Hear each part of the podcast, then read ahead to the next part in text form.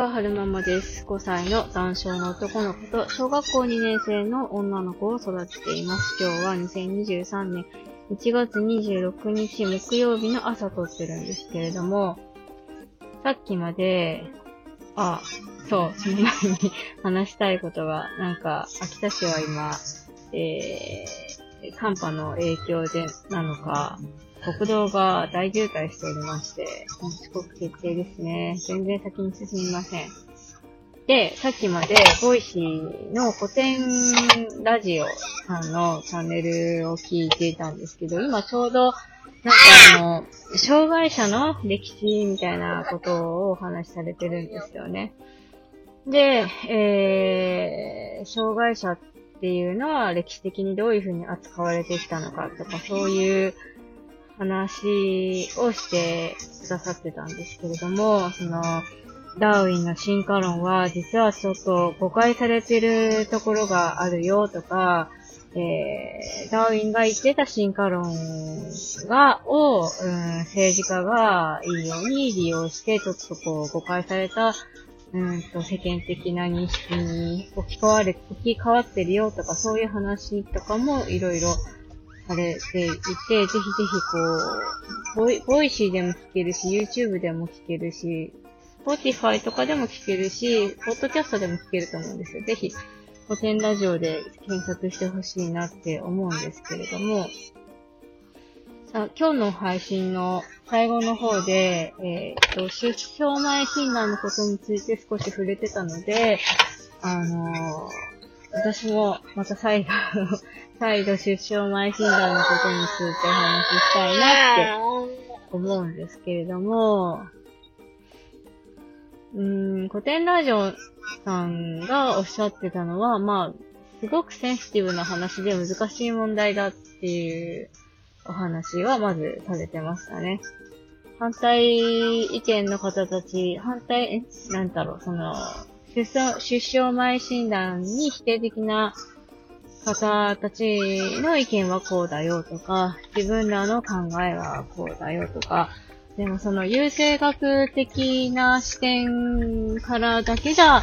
えー語りきれないところがあるよねとか、まあ、いろんな話をされてたんですけれども、私が出生前診断についてどう思うかっていうのを、えー今一度お話ししたいなって思うんですけれども、前にもお話ししたことがあるんですが、私は出生前診断をやるやらないは、やっぱりその、えー産む側の人間が決めることであって、やってもいいし、やらなくてもいいし、それはどっちでもいいと思うんですよね。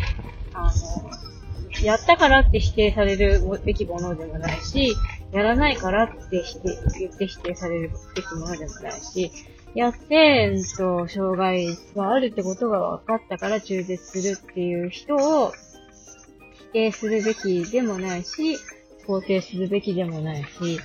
それはでもやっぱその個々人によって、えーっと、その、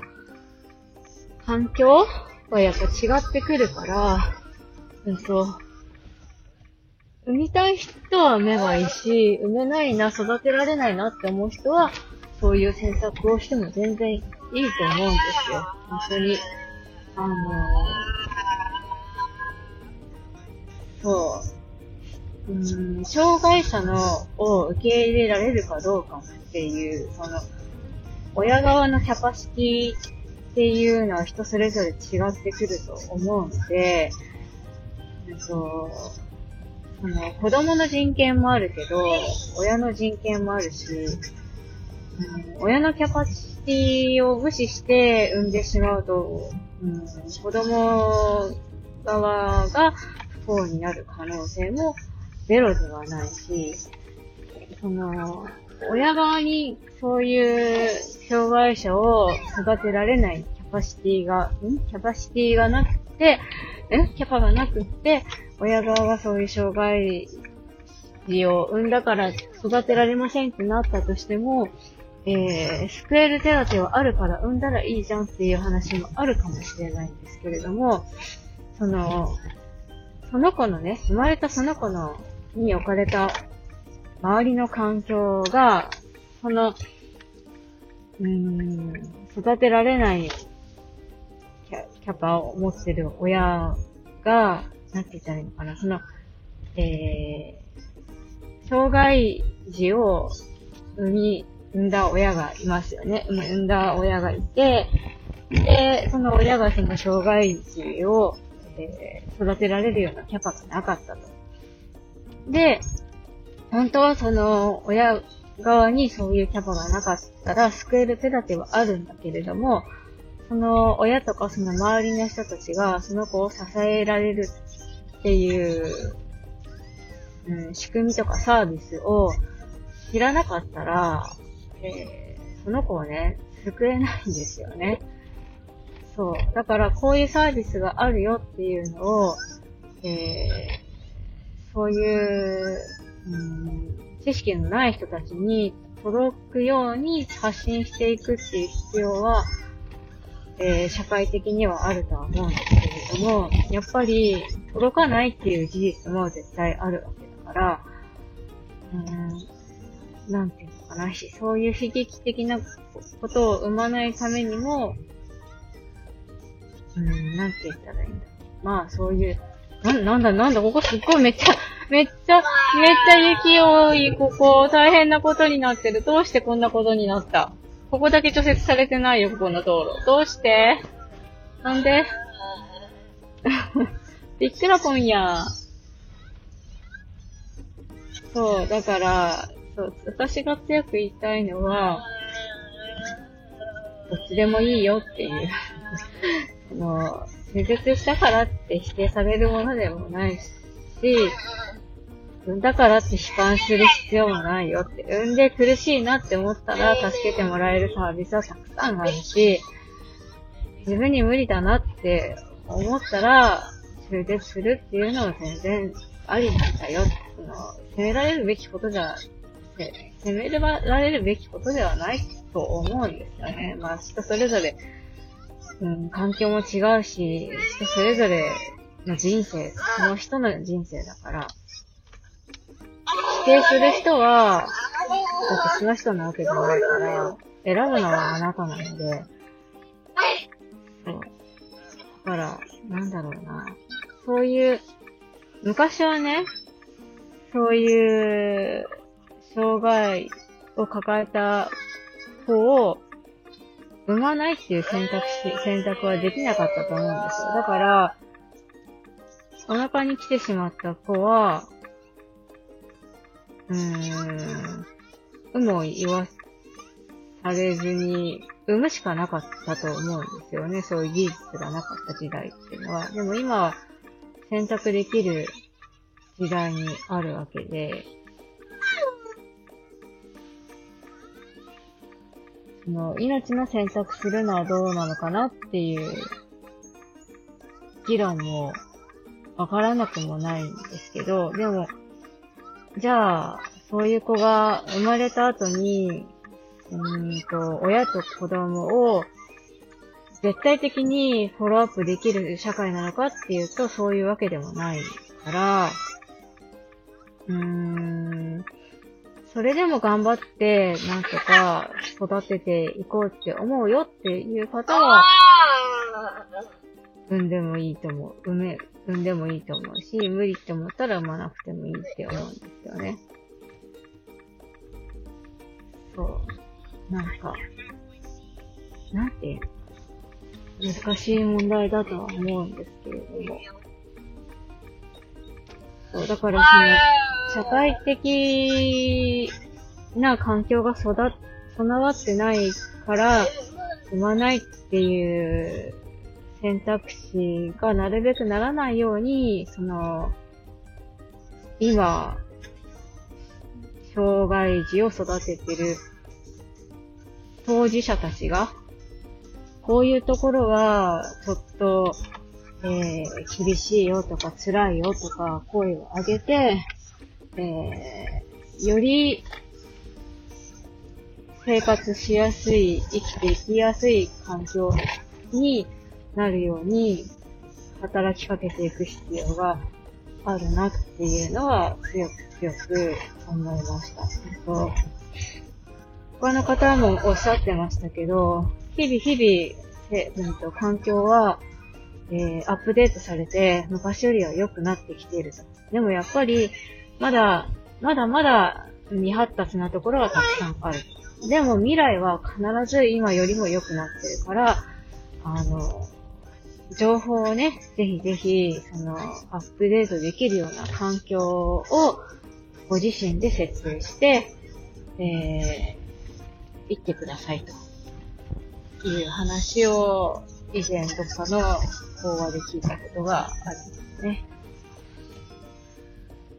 そう、だから、なんか、なんていうのかな。中絶する人をね、あ、この人、命の選択したんだわって言って、否定しないであげてほしいですよね。いろんな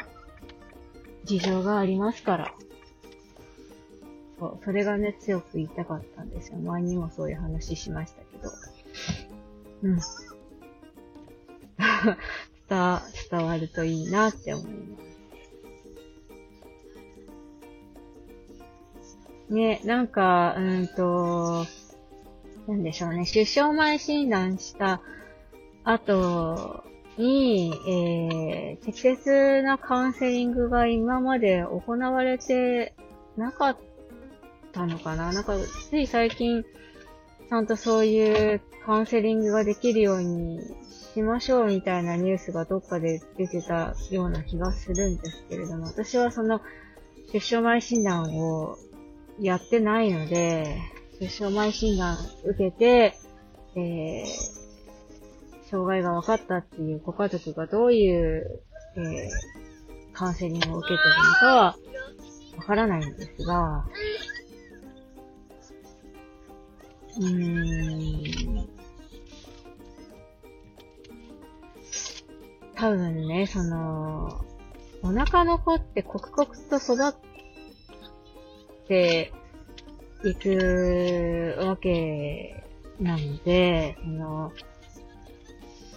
出生前診断を受けました。カウンセリングを受けました。で、すぐ、その、割とね、短期間で、産む、産まないの判断をしなきゃいけない現実がね、やってくると思うんですよね。それってすごく酷なことだなって思っていて、そう、だから、あと、なんだろうね、子供をね、な、授かる前にっていうか、もっともっと前段階で、その、障害を持つ子供を育てるっていうのはどういうことなのかっていう知識を幅広く、ぼんやりでもいいから入れておく必要があるのかなとは思いますね。最近、インクルーシブとか、なんか、なんでしょうね。なるべく差別のない世界をみたいな、そういう感じになってきてますけれども、どういった障害を持った人がこの世に存在するのかとか、うん、身体的障害を持つ人はどういう人なのかとか、目に見える障害じゃなくって、その、病気例えば、排泄障害があるよとか、そういうのとかってまだまだ世界、世間的に知られてないじゃないですか。心臓病があるとか、そういうのはわかるかもしれないけど、排泄障害っていうのが存在するなんて、はるくんが生まれてくるまで全然知らなかったので、そういう人がいるんだよっていうこととか、あと知的障害にはこういう種類があるんだよとか、男症だけじゃないんだよとか、その知的障害、発達障害にもいろんな種類があるんだよとか、すべてが生きづらいわけじゃなくて、こういうサービスを利用すれば、えー、過ごしやすくなるんだよとか、うん、なんだろうな。すべてが親側が負担する必要はないんだよとか、かいろんなことがあると思うんですけど、そういうのが、ぼんやりでもいいから、えー、なんか幅広く、えー幅広い人が頭の片隅に入るような世界であってほしいなって思いましたね。そう、多分その知識として持ってれば、こういう事実があるんだよっていう知識があれば、なんか悲劇的なこととかはね、起きてこなくなるんじゃないかなと思うんで、そう、だから、私も折に触れてそういうことについては発信していきたいなって思いました。えーと、最後までお聴きくださいましてありがとうございました。それではまた。